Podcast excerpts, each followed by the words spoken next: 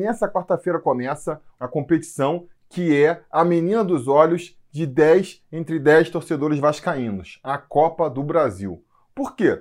Porque a Copa do Brasil é um torneio muito mais prestigiado do que um Campeonato Carioca, né? O Campeonato Carioca é a competição mais fácil que a gente disputa esse ano mas é também a menos prestigiada. O Campeonato Brasileiro é muito prestigiado, mas por outro lado é uma competição muito difícil de ganhar, né? Precisa de uma regularidade, precisa de um elenco muito forte para conseguir terminar em primeiro depois das 38 rodadas. A Copa do Brasil, ela fica aí no meio termo, né? É muito mais prestigiada do que o Campeonato Carioca e é mais fácil de vencer do que o Campeonato Brasileiro e por isso mesmo é a grande esperança do torcedor vascaíno para essa temporada. Agora, o que não pode acontecer é o Vasco ficar olhando lá para frente, se perguntando se pode ser campeão da Copa do Brasil, o quão longe pode chegar na Copa do Brasil e olhando lá para frente, acabar tropeçando numa pedra bem embaixo do seu pé.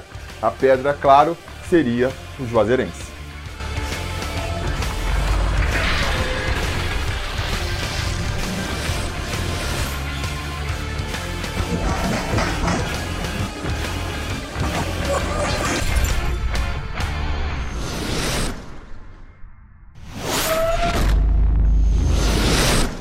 Fala, torcida vascaína, Felipe Tiru de volta na área para falar de jogo do Vascão, porque nessa quarta-feira, às nove e meia da noite, com transmissão da Globo e do Sport TV, o Vasco vai até Juazeiro, na Bahia, enfrentar o Juazeirense pela primeira fase da Copa do Brasil. Um jogo complicado, complexo, eu diria, né? Porque a gente vai enfrentar um adversário muito fraco, mas colocando muita coisa em jogo aí.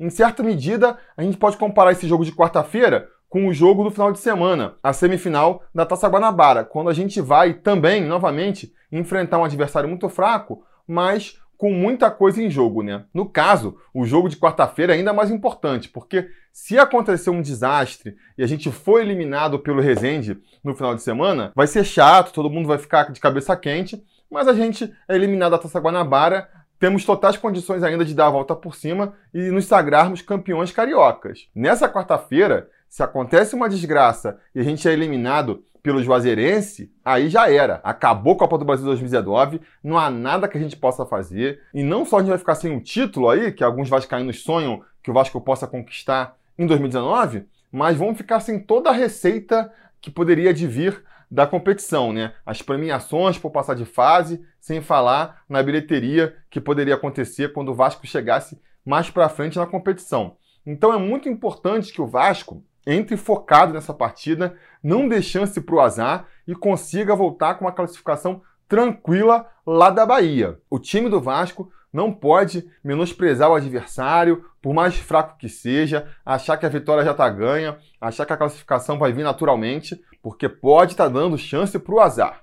Por mais fraco que seja aí o Juazeirense, é um time da Série D, é um time que começou mal o campeonato baiano esse ano, né? Tá aí depois de três rodadas do Baianão na antepenúltima posição, não conseguiram vencer ainda em 2019, empataram duas partidas, um a um contra o Jequié e 2 a 2 contra o Atlético lá da Bahia e perderam uma para o Bahia de 7 a 1. Daí você já tira o nível. Por mais que os dirigentes lá do Juazeirense estejam com a boca aberta, né? falando que vão ganhar do Vasco sim, que se planejaram para ganhar do Vasco. Os números, os fatos aí, meio que contrapõem esse otimismo todo dos dirigentes baianos. Mas enfim, o Vasco não pode é, também achar que está ganho, que eu já falei aqui, tem que ir com seriedade. Eu acho que tem que ir com o time titular, ou mais próximo disso, né? A melhor equipe que pode escalar tem que ser escalada para esse jogo de quarta-feira e tem que ser escalado para o jogo depois do final de semana também. Já me antecipo aqui. Tá bom, já rodou bastante o elenco. Vamos botar o time titular agora, até para começar a, a, trazer um entrosamento para esse time aí. E vamos despachar logo o Juazeirense sem dar chance pro azar, né? Espero ver o Vasco pressionando logo no início da partida, fazendo logo o primeiro gol. Aí pode até se tranquilizar, né? Porque o empate é do Vasco, né? Então, é, acho que o Vasco pode se tranquilizar. Afinal de contas, a gente vai ter um jogo aí contra um time 100% que venceu todas as suas partidas na temporada, jogando contra um time que ainda não conseguiu vencer nenhuma. Mais uma vez, os números aí, as estatísticas estão a favor do Vasco. O Vasco só precisa comprovar isso dentro de campo, sem sustos. E para isso, qual é o provável escalação então? Qual é o provável time que vai encarar essa missão aí? Deve ser o time titular, o time que está se desenhando como titular do Vasco aí para a temporada. A saber, no gol, Fernando Miguel, excelente fase, não deixando saudades do Martin Silva. Na lateral direita, Raul Cáceres também fazendo um bom início de ano, né? Parece que ganhou a posição ali na lateral direita. A dupla de zaga também já inspira confiança desde o ano passado o Erley jogando ali pela direita. Tem gente que critica, eu não sei porquê, tem feito partidas muito seguras. E o nosso capitão aí, o Leandro Castan. Na esquerda, o Danilo Barcelos, que vem se revelando também uma grande força no ataque, bom nos cruzamentos, bom nas bolas paradas, só precisa parar de se descuidar lá atrás, né? Uma bobeira lá atrás e ele pode botar tudo a perder.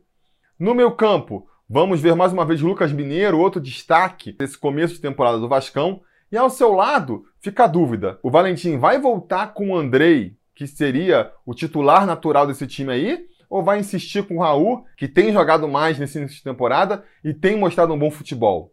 Meu chute, vai escalar o Raul aí, vai deixar o Andrei no, no banco por mais um tempo. Na armação do ataque ali, ele deve escalar o Thiago Galhardo, mas eu faria diferente. Eu começaria essa partida com o Bruno César, porque eu acho que o Bruno César precisa entrar em forma ainda, mas precisa ganhar ritmo de jogo também, e isso ele só vai fazer jogando. Então, eu começaria a partida com o Bruno César, e aí, conforme fosse, se ele não conseguisse render o suficiente, se ele sentisse o cansaço, aí eu entraria com o Thiago Galhardo, que é um jogador que tem se mostrado mais efetivo, mas é um jogador que para render, ele precisa se doar por completo no jogo. Ele precisa estar tá correndo todas as bolas, precisa acreditar sempre. E quando ele joga desde o começo da partida, até numa preocupação de se poupar um pouco para aguentar até o final, ele acaba não jogando com a mesma intensidade que ele joga quando ele entra no decorrer do jogo. Você pega, por exemplo, o jogo contra o Fluminense, não foi uma boa atuação do, do Thiago Galhardo, ele ficou se poupando ali, a impressão que passa pelo menos, e mesmo assim terminou cansado, teve que sair, porque já não estava mais aguentando lá no meio do segundo tempo. Então,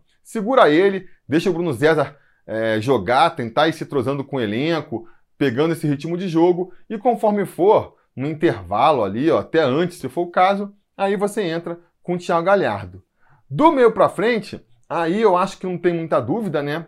Pikachu pela direita, o Marrone, destaque do time até agora, pela esquerda.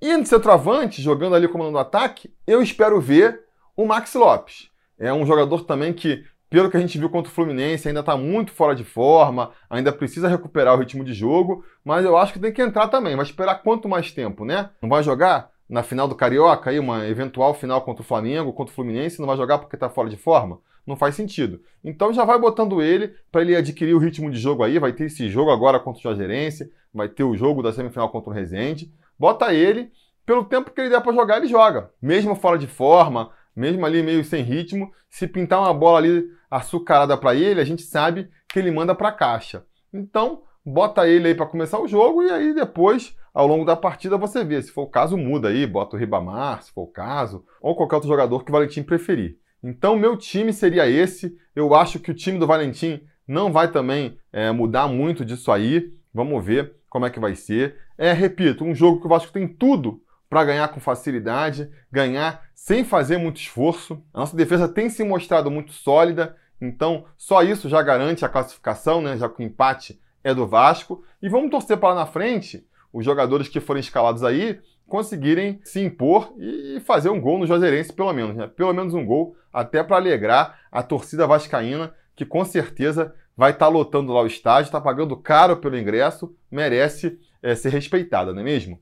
A minha expectativa, então, minha torcida para esse jogo é que o Vasco vence por 2 a 0 Eu acho que ele vai montar, construir com facilidade esse placar de 2 a 0 e aí vai naturalmente recuar, trocar os jogadores e se poupar para a partida do final de semana, mas eu acredito numa vitória fácil e tranquila do Vascão. Diga nos comentários a opinião de vocês sobre essa partida, o que, que vocês acham que vão acontecer, se vai ganhar, se vai perder, se vai ser fácil, se vai ser difícil. Vocês sabem, a conversa continua por lá. Se quiserem apoiar o canal, ajudar a gente a continuar fazendo esses vídeos aí, vocês podem fazer isso tanto pelo Apoia-se, quanto se tornando membro aqui do YouTube. Não se esqueçam também de curtir o vídeo, assinar o canal e se tudo der certo e nada der errado, depois da partida, a gente volta com mais um vídeo aqui para comentar o resultado. Beleza? Tá combinado? Então tá combinado. A gente vai se falando.